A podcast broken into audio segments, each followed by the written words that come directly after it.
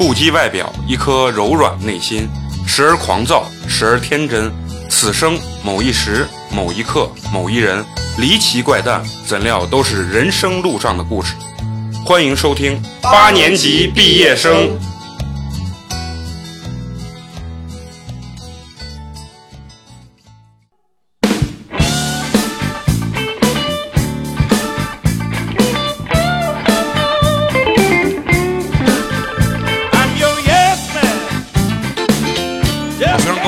欢迎收听我们新的一期八年级毕业生。我是职场精英美工，你们好吗？大家好，我是即将踏入三十岁的陈同学。大家好，我是阿毛。今天非常高兴啊，我们终于呢达成了我这个愿望啊，把我们电台做了一期纯男性的电台啊。我们今天呢请来了一个西安五百强企业的高管啊，和我们来聊聊这个人到中年的这个不管是危机呀、还是说我们的生活压力。这个人让我特别崇拜的一点是什么？他永远不管遇到任何事情的时候，他会保持一个非常乐观的这一个心态和精神啊。对，然后用咱们陕西话说就是爱咋咋啊，嗯去球管屁他呢是吧？怂管哇啊，咱们今天请来了咱们这个十年之后的，就相当于十年之后的我们一样啊，咱们的这个嘉宾老王，让老王跟大家打声招呼。大家好，我是老王。好，掌声有请。掌声欢迎啊！好好，咱们知名企业啊，企业家这个世界五百强的高管啊啊，不是西安五百，西安西安五百强，西安五百强的高管啊。所以今天咱就主要聊聊这个什么话题呢？就是人啊，即将步入像我们这几个即将步入这个三十岁，三十岁这个中年啊，这个人的这个整个生活呀，包括工作还有心态上的这个梳理和这个变化。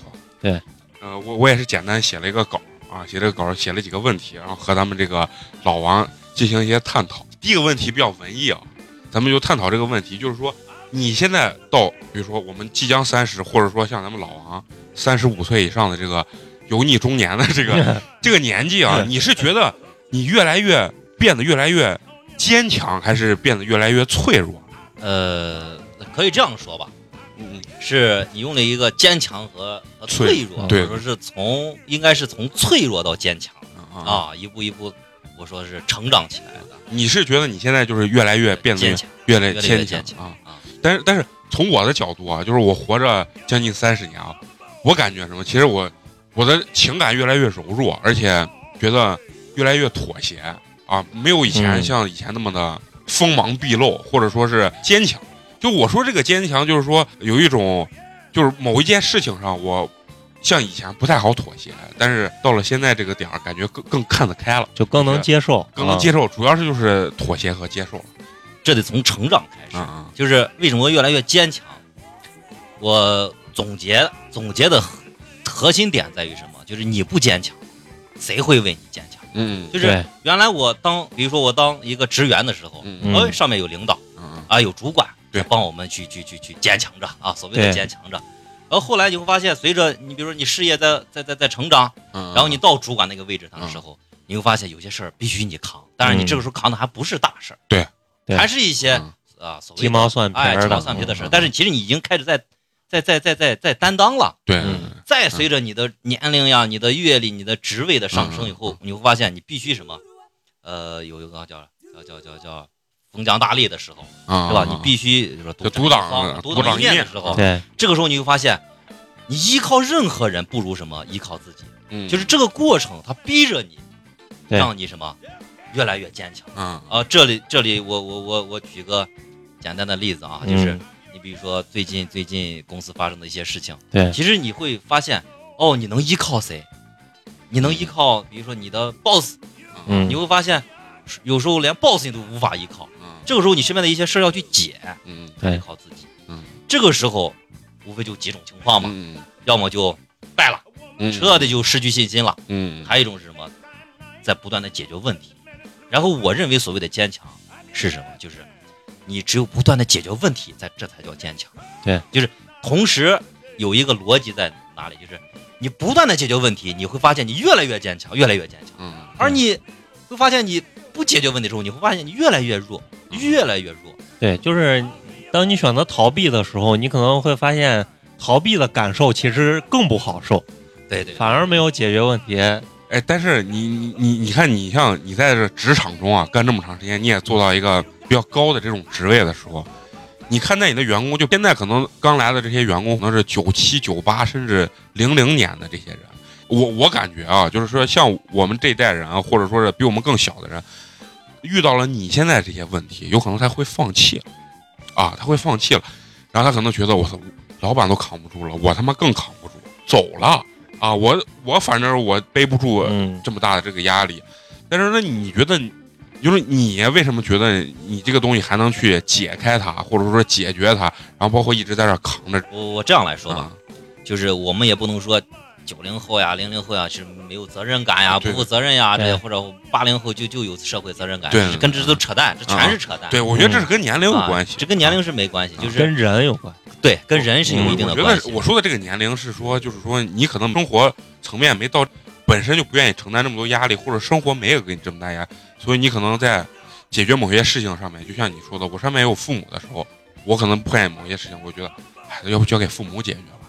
当有一天你成为父母或者父母不在的时候，那你就慢慢变得成熟了，你比如说你嗯对，吧，年龄还算小吧，对算所谓的小啊，你说其实也不就是 你的选择更多，嗯这个时候你就很容易放弃。这到比如说我们今天谈中年危机，嗯，是吧？到这个时候，你会发现你三十五岁，然后其实你也有很多选择。那这个时候的选择，你绝对比你比如说二十几岁选择更慎重。嗯？嗯，对然后这个时候，我说为什么还能再去扛一些东西？其实因为咱们这个节目还是还是坚持着什么真实嘛，是吧？啊对啊对对，真真实实真实。真实是我们唯一的标准。真实是吧？就是嗯其实它也是综合因素决定的，就是我到这个年龄的选择，就是我接下来再去重新，不管是创业嗯。还是做什么的时候，首先很慎重嗯。嗯。啊，必须得对自己负责任嗯，对你接下来未必会成功啊，这是其其一，其二就是说难听话那，就是骑驴找马呗，是吧？啊就是你还得就是在你力所能及的范围基础上，就基础之上嗯再去延伸，嗯。再去寻找嗯，再去寻寻找突破口嘛。对，在这个过程里边，并且还能学到很多内容。啊，你比如说嗯现在给一个新员工发梦，啊啊，所谓的发梦啊，嗯，就是画饼 是发饼，对，洗脑。啊对，啊嗯，有的人根本就听不进去。啊，对，尤其像我，就比我们更小的人更更听不进去。啊，现在人越来越不好骗哈。就是那你在你的这个整个工作过程中，你觉得你有没有给你自己员工也也会哎，发梦啊？必须的。啊，必须的，就是当然这个看怎么理解。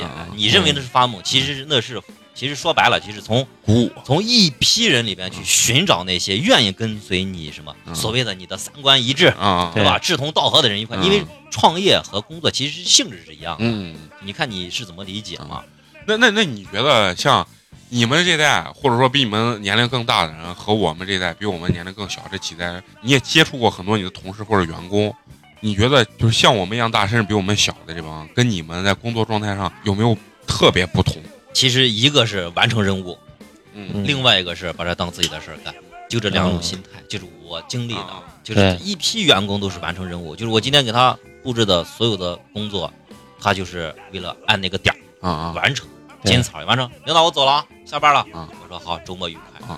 完了，嗯其实作为我们来讲，他不是说是我要按点儿把它完成，嗯。其实也是首要原则是按时间完成，对。但是更重注重的是结果和这个质量，嗯。这是我是觉得最大的差异。你说的这个，这就是一个管理者和我们员工之间的这呃本质的矛盾本。质的区别。我们一伐出来二十几个人一一嗯块儿啊步入这个行业嗯，其实剩下的其实就是我一个。啊，后来我我回是联系一下他们，你说他们比我过得好吗？也不见得也不见得啊，对，然后后来我的总结，我爱总结，哈哈，就总结就是，你真的是为要为你以前的不努力而买单，尤其是到中年的时候。你说是看十年以后你们，嗯或者是五年以后的你们，嗯就是你那个时候不努力、不学习、嗯不积淀，你到你这个年纪，三十五岁的时候，你再去选择的时候，你会发现，我操，以前真他妈扯淡。啊啊对，然后你一定会为现在的自己买单，啊因为成人是什么？成人其实就是要为自己的行为而负责任嘛。对，这个时候你的选择就会越来越少。对，你说这个我我我确实特别认同，因为你没有上名校，你的专业不够好。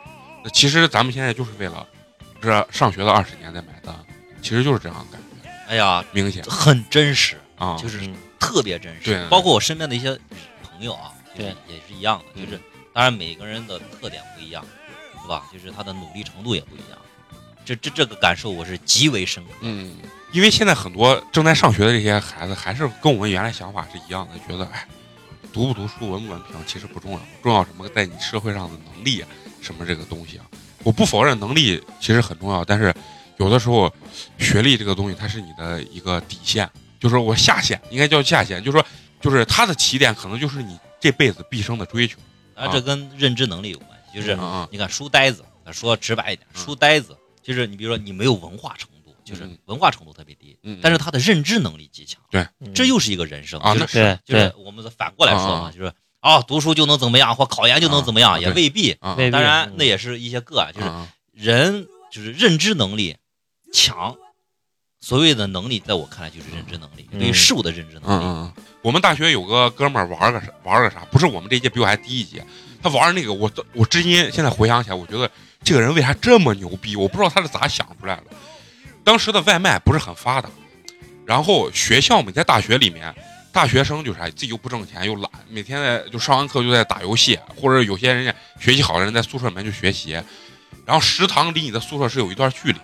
他做了一个什么？他是嫁接在公众号上，就是微信公众号上面。做了一个点餐的，就是校园里面内部的一个外卖的，你点餐就只能点食堂里面的这些，就是外卖，就是外卖，就是校园里的外卖外卖。然后结果等毕业的时候，人家已经融到一百万了。你说这我操！我现在想那那那想，我就觉得像你好牛逼啊！我像你！说这个样子，嗯就是他之前他做的时候，你为什么没有去做？不是你不是这认知的问题。这就是一个是真正动起来，一个是脑子想的，对，空想。我觉得，我啊觉得这就是认知的一个环节呀。对，就像刚陈同学说的，当时咱们没有认知到想跟动起来的差距是有多么的大。嗯我反正我觉得，作为我亲身体验的，嗯我就有这种感觉，嗯就是我认为能想到跟能做到其实差距不大，啊，但其实越来越越来越，包括工作到现在，越来我越来越发现，想和干。跟去干差距差距是天非常差非别就是一百个人里面有一百零一个人都会想啊，都觉得自己牛逼，都觉得自己是点子王啊，就是觉得你说这是人人跟人之间的什么样的一个差距？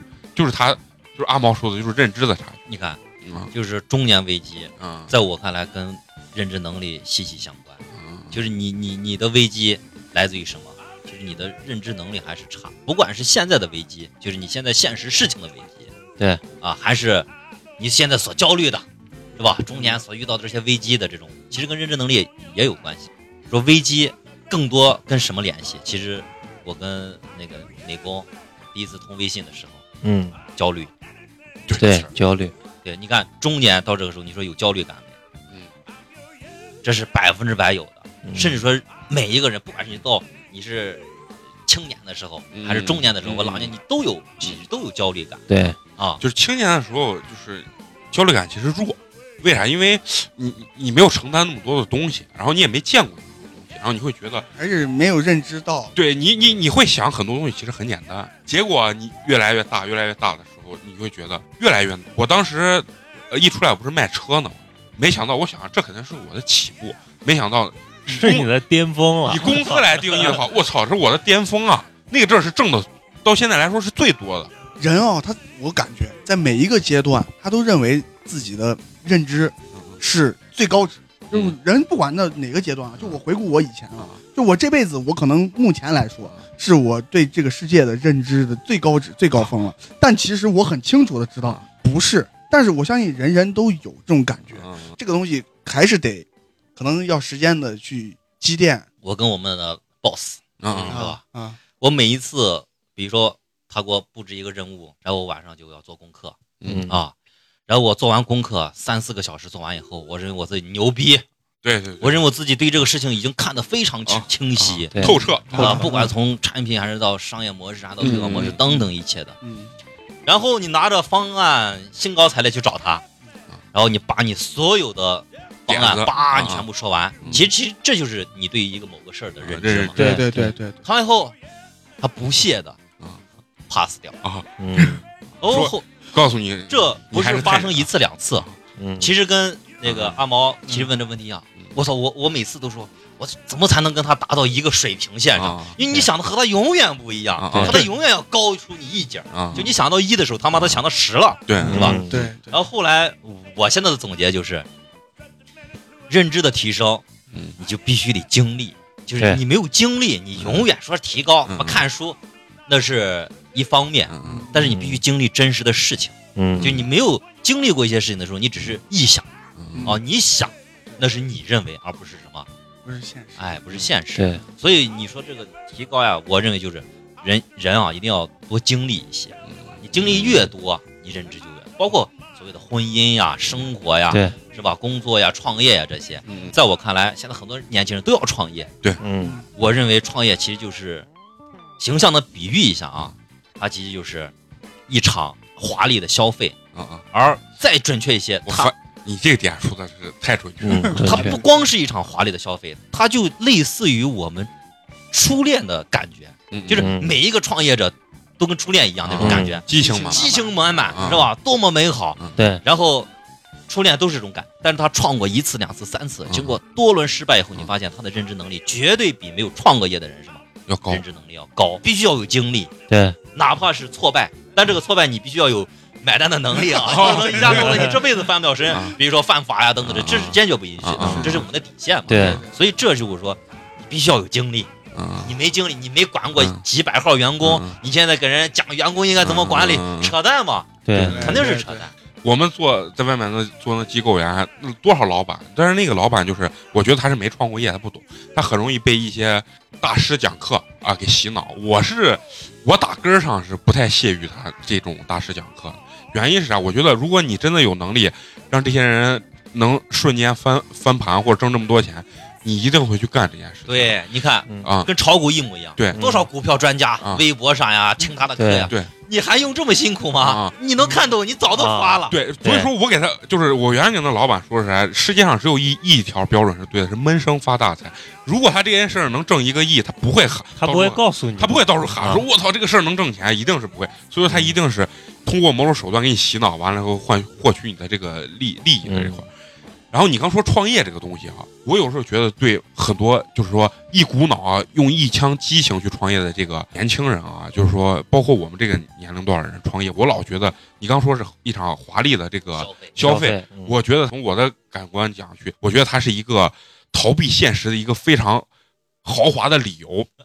我我不知道这样讲对不对啊？因为很多我这朋友创业都是什么，这现在所有的企业的老板都太他妈傻逼，这领导都是傻逼，我要自己干啊。然后为什么他逃他承受不了职场上给他的过多的这种约束或者这种压力，嗯啊，或者这种现实这种东西，所以说他逃避到他他给自己设立的一个乌托邦里头。百分之九十九的人最后都是一个字儿死。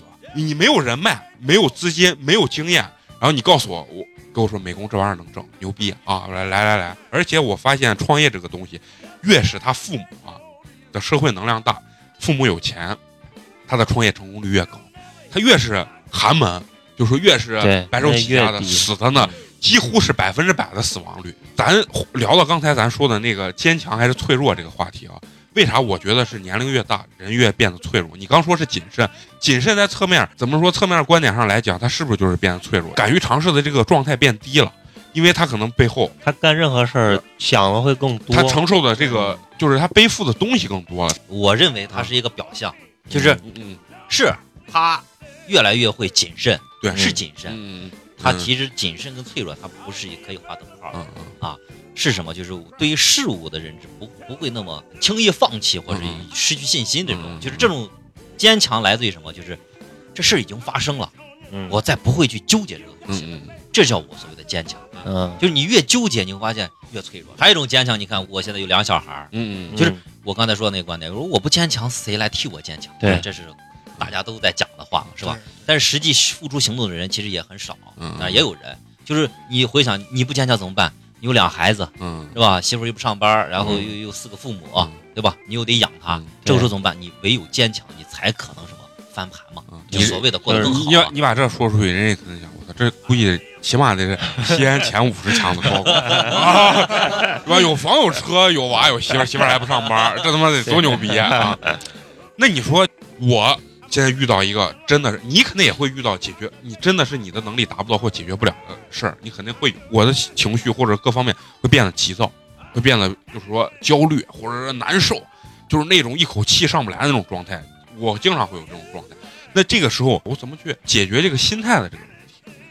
我有时候给自己设定，就有的问题解决不了，解不了的时候，我就用一句话把自己就就打发了，嗯推着往前走。嗯你唯有这样，就是我我认为我自己啊，唯有这样子，你才能给自己腾空间，否则你会焦虑到，甚至我说严重的焦虑者会什么自杀，嗯得嗯抑郁症了，啊，对对对对，是不是嗯？你你必须有一个这样的一个心态。嗯然后你说为什么心态会这么好？其实你说谁的心态能好到哪去嗯？咋可能又不是神仙，对对吧？我也有什么暴躁的时候，啊批评孩子的时候嗯，是吧？跟媳妇吵架的时候，其实那都是一种宣泄。嗯嗯嗯呃，我认为就是你有焦虑的时候，你有危机或者是解不开的时候，嗯你首先要有一个宣泄的口。嗯对你去钓鱼，嗯是吧？蹦迪，我认为那也算一个啊宣泄的口儿，但是未必嗯未必嗯是吧？然后我跟你讲一下我我我弟弟，我表弟，嗯那是二十三岁，嗯焦虑了，嗯到医院去看。啊，就抑郁有点轻度抑郁了哎，对对对，他刚毕业，啊就马上毕业吧，啊啊，马上毕业嗯。他焦虑到哪种程度？他在山西上学，嗯给我打电话说：“哥，我我想请你吃饭，肯定有事儿。嗯嗯”然后我就就我说你来西安吧，他就请假来到西安嗯啊。然后他跟我聊，就是我们就是聊日常的嘛，我嗯亲戚嘛，聊日常的，我聊他的工作呀，嗯哎，聊他的学习呀，啊，聊他有没有交女朋友啊这些嗯话的时候，他其实他开始冒汗，就开始冒汗，虚汗啊，然后不停地拿那湿巾擦，啊，就那种汗啊，不是不是他其实跟蒸桑拿一样，不由自主的。我说你怎么了？他说哥，我我我难受，就是心悸，就是那种哎，就就是就是已经有身体上的反哎，应，他就身体上反应。后来后来我就赶紧给给给我家人打个电话，就是他妈打个电话，嗯我说娃娃娃怎么回事？他说不知道呀。我说比较严重，嗯然后就把他妈叫到西安，嗯然后就我就我就我说我说是这吧，你也不要有太大的这个心理压力，然后到医院吧，咱们去给你看看。看一下其实结症就是这种，就是结论，医院的结论就是有轻度这个焦虑啊啊，轻度焦虑。然后后来其实是因为什么？他说是我，因为我比他大嘛。嗯嗯他说哥，你现在是啥都有了，嗯好是吧？啥都有了。嗯但是我我我突然觉得我马上毕业，我我觉得这些太难了，啊，太难有太难了，就是我怎么才能实实现有车有车有房呀等等这些是吧？啊？然后他就焦虑在这儿，其实为未未来的这种担忧，对，嗯。然后开始焦虑嗯，再加上他个子可能本来比较低一些，嗯。找对象可能不太好找，我我估计是受过挫折，就就各方面都有。有点自卑啊，对对他的感情上肯定受过挫折，对。啊。感情上肯定受过挫折啊，再加上周边的这些环境的影响，比如说那些同学们家里可能比他家要富有一些，然后他觉得人生太难了，啊对，就是通过这才发生焦虑。后来你知道解在哪？我说你是这，先休学，你先嗯。休学半年，嗯嗯嗯。是吧？然后你去打工，你去感受一下。嗯对。其实我的目的很简单嗯，让你感受一下，其实挣钱也没那么难，啊，其实也没难，无非就是你现在可能没多少手艺嘛，嗯就是技能嘛。然后他他就去先休学了，去申请了半年，嗯。后来是没用半年，用了两个月，嗯。两个月他就过来了。啊。其实就是通过休学，就是工作的这个打工的这个这个经历，嗯。然后给他什么去找了一个宣泄的口儿，嗯再认识了一些身边的朋友，嗯嗯，觉得好像大家都很正常啊，只有自己为了担忧，就是没必要的担忧而担忧。对对然后我再给他讲一下我以前的这个经历，嗯我说我以前住的是城农村那种嗯那种房子，嗯对。然后我娶你嫂子的时候一无所有，嗯你嫂子又是我是农村出身的嘛，嗯。你嫂子又是城里的人，嗯嗯从小在城里又长大，人家人家又是独生子女，对我操，那压力更大。对哎，人家父母怎么会同意？后来一步一步也不是也实现了吗？嗯就你会发现，不要为未来担忧，嗯对你为未来担忧，所有的都是我就是闲的没事儿干。人很多，就是说你听见什么马云、马化腾几千亿，你不会焦虑，就是你的同学或者你身边的这个和你非常非常近的朋友，你发现你的脚步越来越赶不上人家，他们呢可能越来越好，越来越牛逼，很多东西你觉得差距越来越大，然后你这心里会焦急。你身边有没有这种人？有，也有吧，肯定每个人，我相信身边都会都有都有这种嗯事情。那这个时候你的心态，你会不会觉得我我我整个人心态就会就爆炸？我先讲一下我的心态啊，嗯我确实有过这一段时间，我我最具体的是什么？刚毕业的时候，或者还没毕业的那阵儿，比如说，哎，我这朋友，比如说老王是我朋友，是我大学同学，你告诉我，哎，我现在问问还可以，一个月比如说挣五六千块钱，嗯那不行，我他妈就得挣七八千儿，我他妈要比你挣的少，我心里就难受，我他妈就膈应啊，就是这种心态啊。但是随着慢慢的上几年之后，我不知道这我叫放弃了还是看开了，越来越对这个数字或这个东西不是那么在乎。到我这个年龄的时候，其实目前你说有没有焦虑，其实危机感其实蛮强，特别强。这个危机感来自于什么？我说直白一些，其实就是经济，对，其实就是经济。就到到这个年龄的时候，你会发现，呃，经济是决定了，不是说家庭地位那就扯淡了，啊就经济真的是决定了你你你的责任。和和和你的，我觉得和就是你的社会地位。哎那那社会地位，有的人追求，有人不追求，对对，每个人想要的不一样。中年危机，我的总结嗯就是更核心的来自于钱嗯，说白就是钱。嗯嗯，兜里有有粮，心里不慌嘛，是吧？你现在所有的压力来自于这。我一想一下我的亲身经历，嗯就是我我认识一兄弟，我是他师傅啊，他爸爸叫师傅。九三年。你说是做区做那个啊。区块链了，啊，有有三个朋友。啊。啊，其中有一个为极极其代表，跟我走的特别近。啊。啊，就是九三年的。我媳妇说你咋能跟咋能跟他走那么近？那个那个，其实我是从他身边看到了很多很多这种我应该再去学习的东西。他呢，原来真的是吃了上顿没下顿，马上毕业，嗯嗯。然后跟我认识，认识以后，反正就是没钱，然后咋挣钱？给墙上贴个野广告，他把这活儿一接，啊。半夜去贴些野广告，什么扑克呀，什么什么什么。啊麻将绝技啊，麻将绝技啊，什么什么什么什么那个叫医院贴那什么啊。医保呀，卖这些分儿呀，嗯乱七八糟，就反正就是贴这些东西，然后还卖过烤肉呀这些，现在身家，哎呀几千万吧，我操，啊几千万绝对是几千万应该是有的。他的发家史就是，其实在我看来就是跟对人了，做对事儿了。啊，跟对人就是一个大哥帮了他。嗯，然后我是他的第一个师傅，就是他的总结就是他为什么对我还是蛮感谢，就是我教会了他很多东西，嗯。这个东西不是思想上的东西啊，他有钱了，嗯。嗯。嗯然后他从北京回来，给我打的第一个电话在威斯汀，说哥你来晚上请你吃个饭，嗯，介绍你认识几个朋友。我说你这悄无声息的出去了半年，突然又回来了，那行，好晚上见一下。他是半年翻几千万。半年的时候没有几千万，就是当时半年的时候他第一桶金是六百万，啊其实还是蛮牛逼的。嗯啊他就有钱了，有钱了以后出入各种高档的这种场所，然后干的最疯狂的事情是什么？在迈阿密撒现金，然后包的卡座都是几万几万的，一晚上消费就七八万，我就觉得 当时其实就内心有点不能说嫉妒吧，也不能嫉妒啊，就是我操，我内心就慌了。啊，对对对，嗯人就是我我这我通我奋斗了十几年，对也没有达到这种状态。然后后来呢，他就说你是这样，就是每次跟着我就认识些人，然后嗯提升提升，嗯就是交交人脉嘛，啊有有机会挣些钱。然后我这样说吧，跟他持续了有三四个月，每一次出去，后来我说我不跟你出去了，嗯是什么？每一次出去，人家开的都是什么？他身边什么奔宾利，全是好车，啊嗯，就你的车根本砸的车根本就上不了席面。对。啊然后出去吃，比如说吃饭的时候，哥你别开你车。啊对，得得坐他的车，啊是吧？嗯。跟他所有的这种社会，这跟他的社交，啊，我发现我的经济绷不住了，就根本我的零花钱都绷就嗯。跟不上了。啊啊嗯。然后每一次出你总不能吃饭，你总不能全让人家掏钱吧？咱这还挨点面子，咱还掏一次。后来我就跟他聊，我说是这吧，有效的社交社交，啊我我再去吧。嗯他说咋了？我说你们的消费我实在是受不了，嗯实在受不了。其实内心就开始焦急，对但是自己又不死心，说是跟着一啊身家一个亿的人，啊你一年至少挣一百万，这是当时我自己的心态。对对对，对其实我也有这种心态。后来，其实我把事儿也想开了，有时候躺在床上也在想，其实不是的。阿毛刚才说了一个，就是还是做自己。其实我也是相对比较认同，你美工一旦变了，你就不是美工了，对啊，因为你的阅历、你的经历、你的知识、你的所有的这些，其实造造就了一个美工嗯。然后怎么去把这个焦虑排除掉，学他身上该学的。他为什么会挣那么多钱？人家的身上的特质你根本不具备。对，嗯，就有的时候你明知道干这事儿能干能挣一千万，但你干不出来。对而且你要放到现实生活中，比如说就像你说的这种干事情啥，有些模仿啊，反而死的更惨，反而死的更惨。你觉得人生你有没有一个分水岭？像咱看那种公众号的文章，直到三十岁我才懂得这些事情，或者说有娃之后我才能明白啊、呃这里面的一些什么道理，就类似于这种十万加这种文章啊。你有没有觉得，就你人生真的有一个很明显的一个分水岭？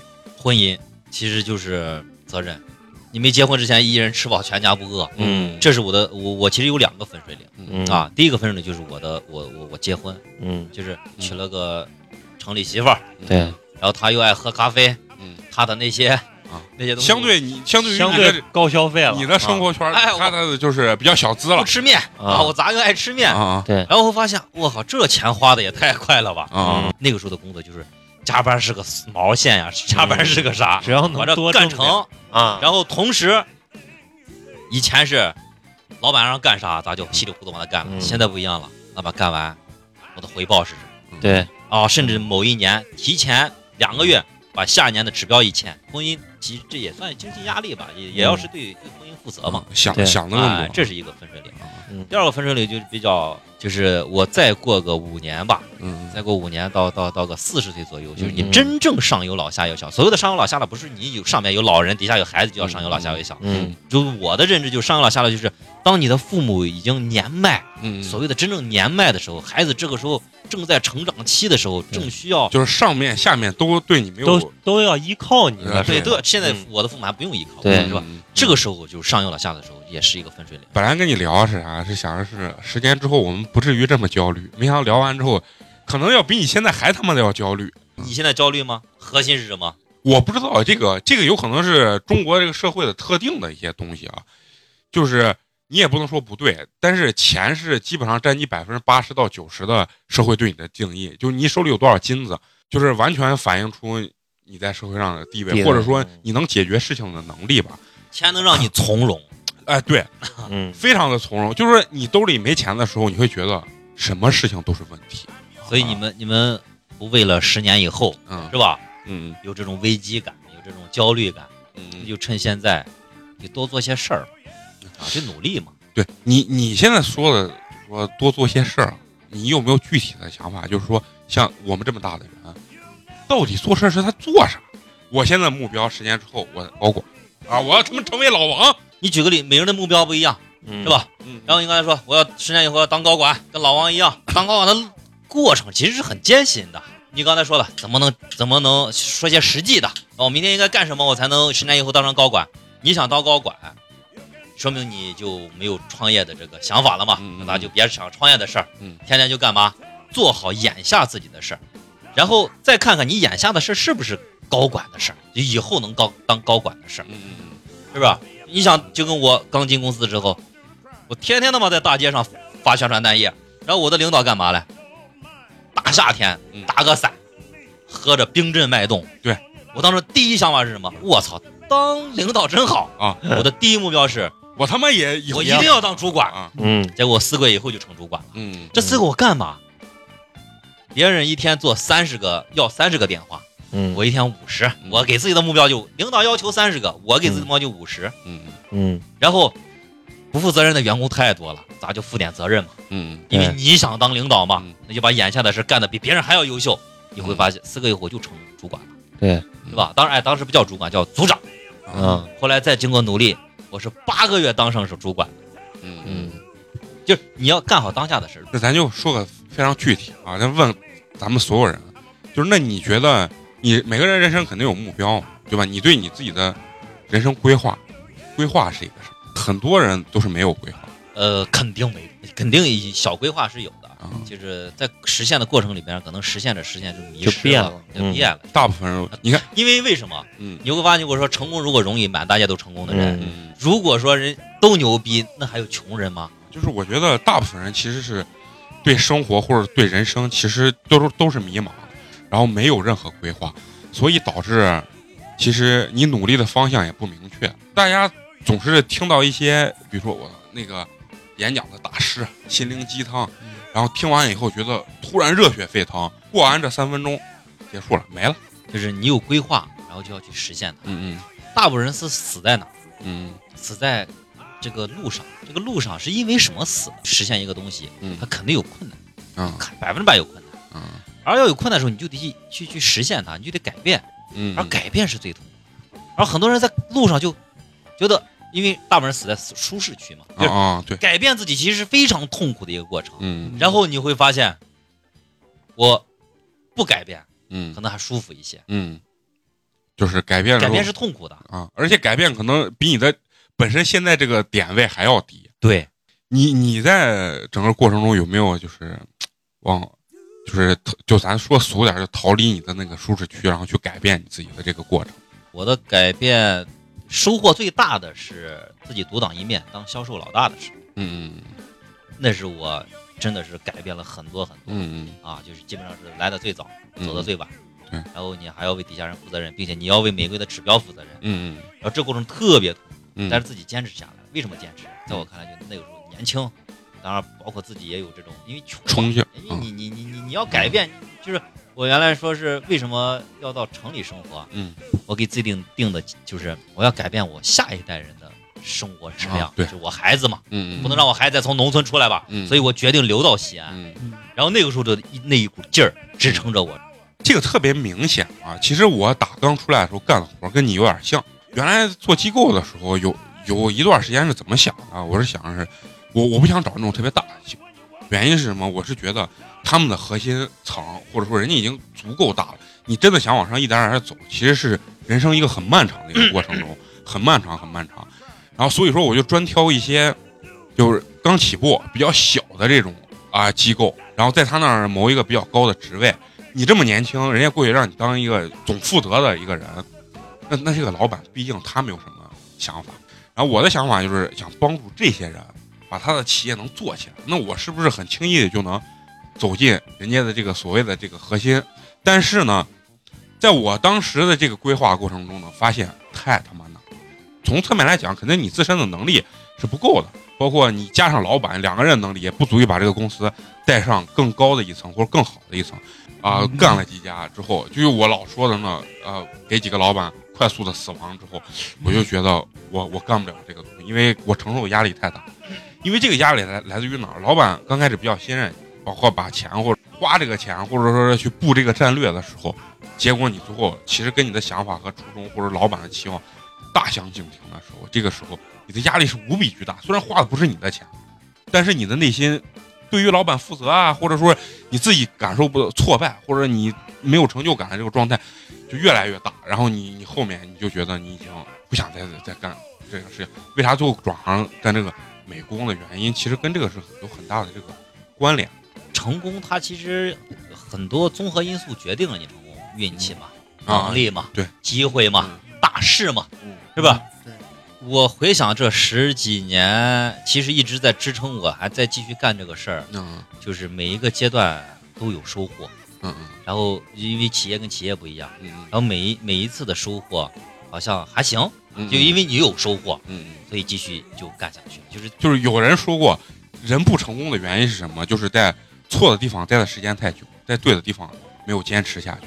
这句话我不知道你认不认同？嗯我认同，认，但是呢，我其实我想说的是，我怎么去分辨我现在干的事情到底是对的还是是是错误的？我不是创业导师，我也不是人生导师嗯，我无法回答嗯，但是我能清晰的去去肯定一个事情：好行业里边有烂企业，烂行业里边有好企业。所以你说是啊，你干的事到底对还是不对，谁能分辨得清楚？嗯嗯只有你投入进去，嗯嗯。你你你经过一段时间的努力，你才可能知道这个结果嘛。老王，那你你到你这个年龄啊，就是说你自身的，就是对你人生下一个阶段的这个规划和目标，你有没有一个？就是因为你现在肯定也相对来我们来说经历的更多，或成熟的更多，有没有一个比较明确或者说垂直的一个规划？呃，说简单一些，说真实一些，其实就是获得财富自由。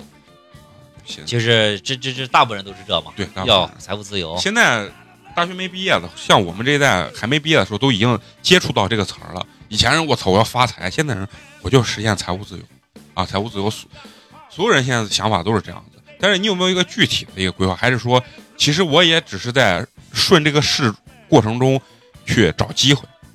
是，吧现在就这状态，就是嗯，呃，不管是跟着别人成功，还是自己去成功，现在不能下定论。你要来想我，我现在问每个人的这个规划，其实大部分人的感觉都是一样，就是希望能在顺势的过程中看有没有这个更好的这种机遇跟机会。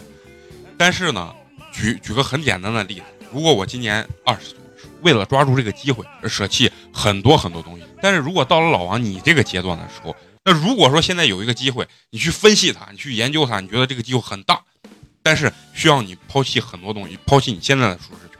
举个很简单的例子，不能跟我的孩子或者是媳妇儿待在同一个城市，然后抛弃不能现在我所所拥有的这个职位，你会怎么选择？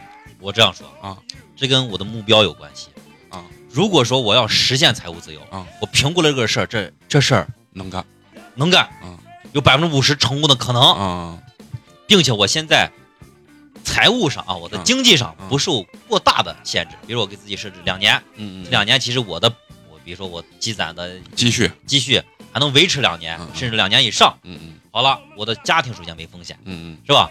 这是我愿意一搏。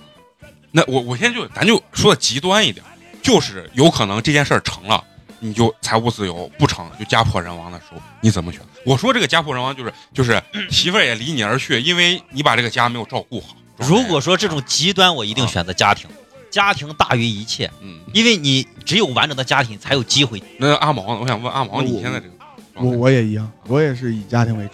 这期怎么讲呢？就是乱谈吧，把咱们这老王叫过来，跟他聊聊比较走心的话题。为什么？因为咱们经常会聊一些就是有的没的，除了快乐之外呢，就说高兴之外，也能再有点思考。跟一些比咱们有生活阅历的人能学习到一些东西。这期呢，咱们时间就差不多了。除了听咱们节目之外呢，还是要关注我们的公众微信号，搜索“八年级毕业生”，八呢是数字的八啊。这期就这样啊，拜拜，再见，拜拜拜。下期见。